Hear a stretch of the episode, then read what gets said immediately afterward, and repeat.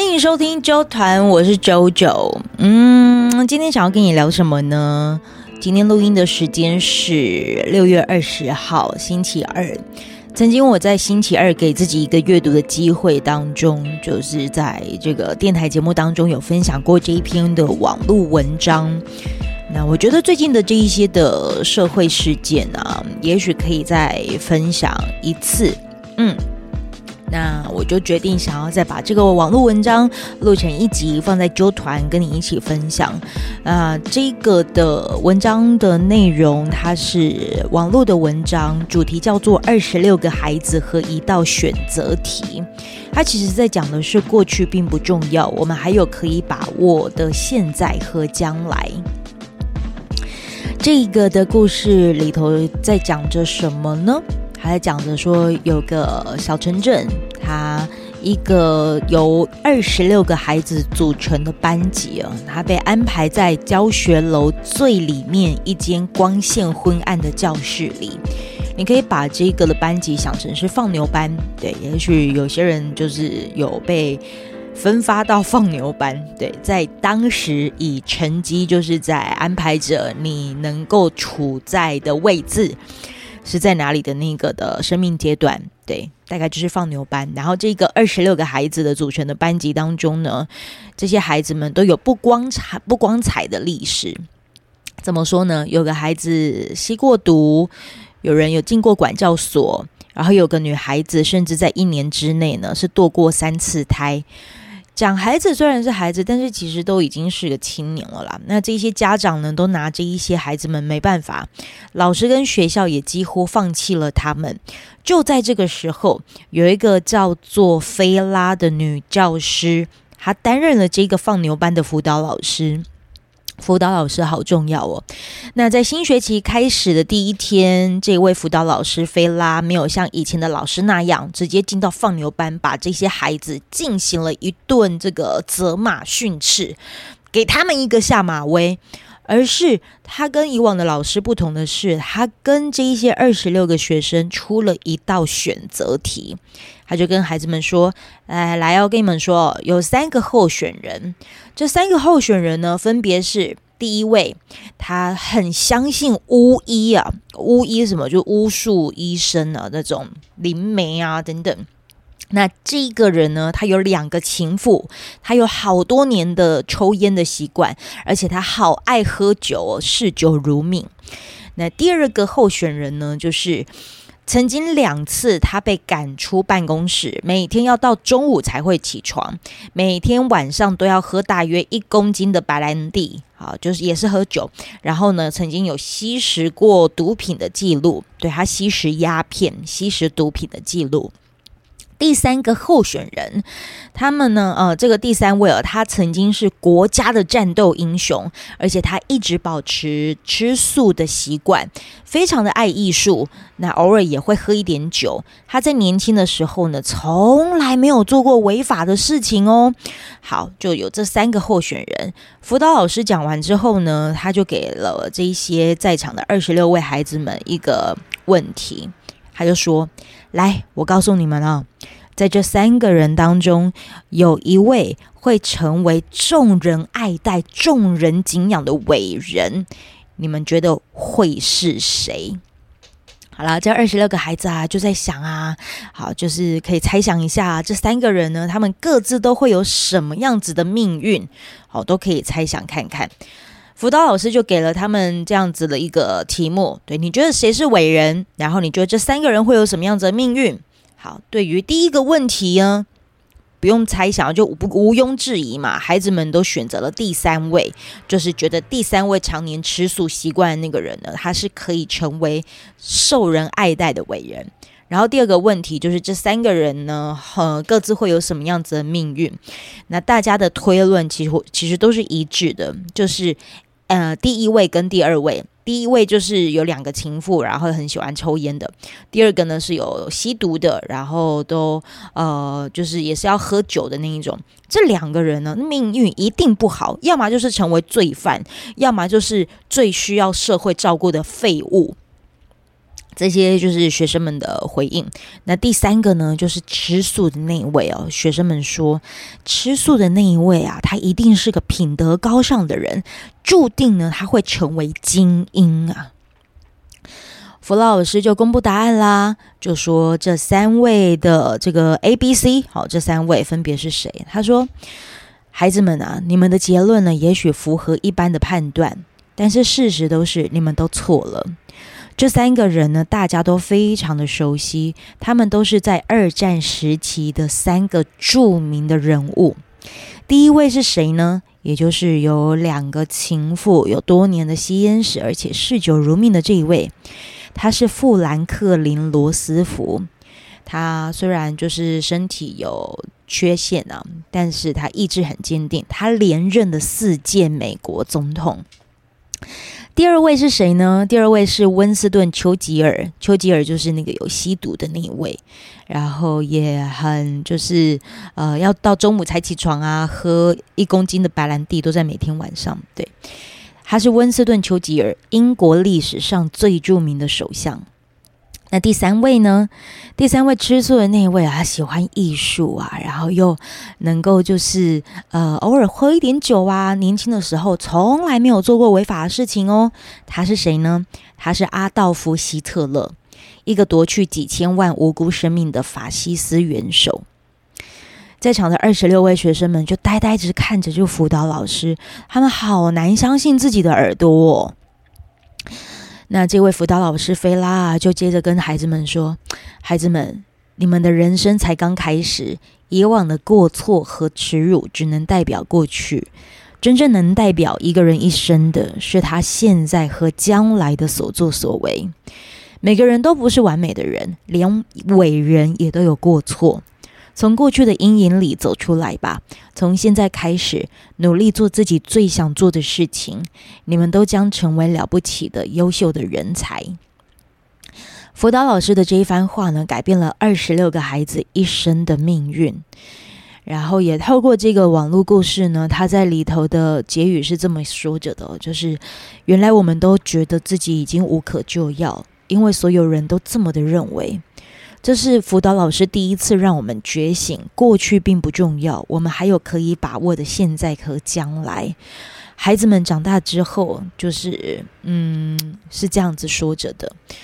然后有一位心理学家呢，他曾经说过这样子的话，就是你对孩子怎么样子去描述，他们就会怎样以你描述的样子来做成长。你如果说他是个无赖，他就会慢慢变得像个无赖。你说他很聪明，他就可能真的变得十分聪明。许多成人他都不断的在用自己的偏见扼杀孩子的美质，他们自己却一点儿都不知道。嗯，我还记得当时在分享这个故事的时候呢，是在四年前。然后我调了一下时间哦，当时在分享这文章，四年前，你还记不记得普悠玛事件？就是一直都刹不住车啊，停不下来啊，然后那个司机如何如何啊，就说那个 ATP 是如何坏掉的啊，个过程，然后就好多的谩骂，好多个各种的声音出现，然后我当时就有分享了这样子的一个文章。那我在呃分享完之后，也跟听众朋友分享说，其实过去并不重要，我们还有可以把握的现在和将来，只是。这个城市似乎喜欢以过去的故事否定他人目前正在努力的改变。阿啾的生命历程其实算是很幸运了，这可能也是因为老天爷的疼爱啊，所以总是会用各种嗯，你可能很难以理解，但是我自己有感受到爱这样的方式接住我自己。想要跟你分享这个故事是，呃，前阵子当然就是有很多的 Me Too 事件啊等等，我就不用只有很简单的一两个字去形容一整个社会事件，我就针对，呃，我看到的黄子佼佼哥就是有呃发生的事情，然后我试着就是把他完整的二十分钟的影片，二十六分钟的影片看完，以及就是嗯。呃，这个被害人他当时的的经历，那些的故事，然后那一些的故事，我觉得感受完之后，其实我不认识以前的焦哥，也不会是用片面之词去认定这个人如何如何。那些伤害其实就是发生了。每个说出来的人，其实真的都很勇敢，他也很值得心疼。要说出自己曾经发生了什么样子的遭遇，其实他们都好需要勇气。然后我看到了另外一个的面向，就是，嗯，焦哥的那个二十六分分钟的那个的影片呢，就是我自己也会去省思我自己，就是我们有没有办法把咨商室的品质回归到生活的日常。我觉得那二十六分钟的影片，他如果是在咨商室里面，然后有个专业的咨商心理师这样子说出来，他是不是能够有机会去接触到那个那个生命？对，其实每个每个任何受伤的心都好需要被接住，嗯，这是真的。然后，因为我们每个人都不是咨商心理师。那面对那一些伤痕的时候，我们是不是有办法好好接住的？这其实也会让我看见情感教育，它真的真的比你想象中的还要重要。嗯，真的很重要。过去的事情要，它是很值得谴责的。那现在跟未来呢？我们能够怎么做？我特地录这一集啊，其实是很想要跟你分享的是，我看到了新闻，我的我的震撼，以及。如果我是被交割的现在跟未来照顾过的人，我的确不认识他的过去，但是他的现在和他的未来，我的确是被这个前辈照顾着的。如果我在他的现在跟未来知道了他的过去，那我有没有办法让那个伤就停在那里？这其实需要好大好大的智慧哦。你的生命里一定也有发生了一些事件，也许有，然后那个的事件其实是你很难以启齿的。那那一些难以启齿的故事，他有没有好好的被接住？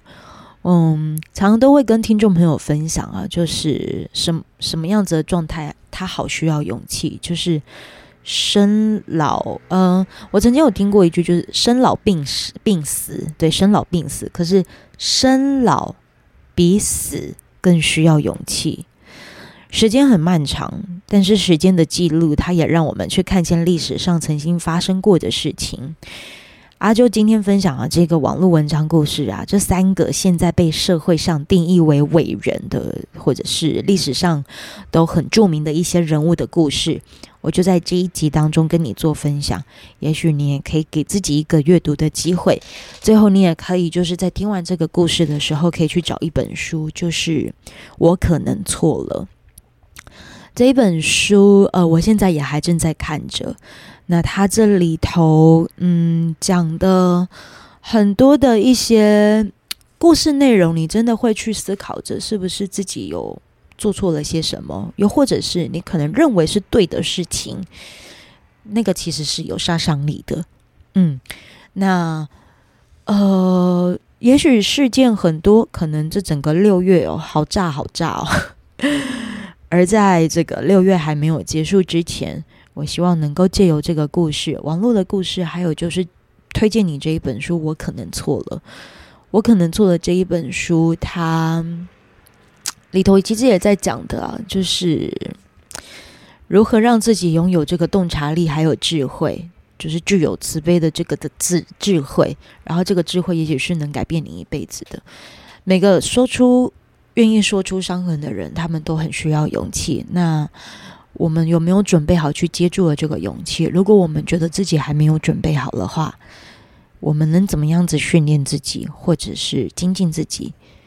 这也许是我们生而为人现在能做的事情吧。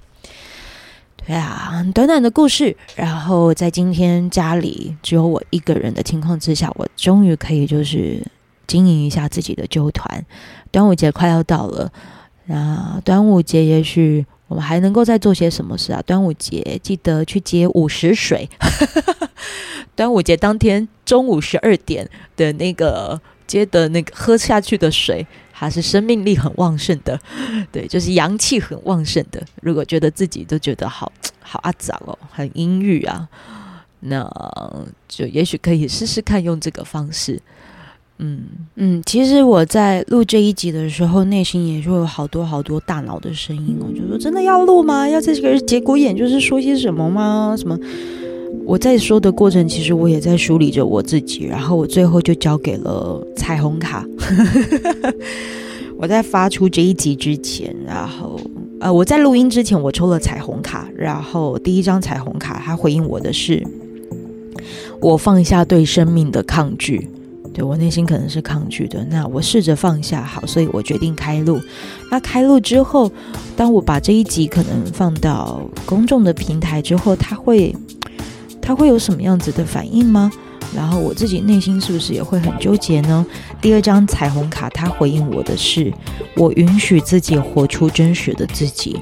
如果真实的自己是要把这个故事说出来，那我就说出来吧。而且很巧合，两张彩虹卡抽到的都是紫色。嗯，那不确定会有谁听到这个小故事，但有了这个小故事，我希望能够接住你的愤怒，接住你的不安，或者是接住你的惶恐。谢谢你啦。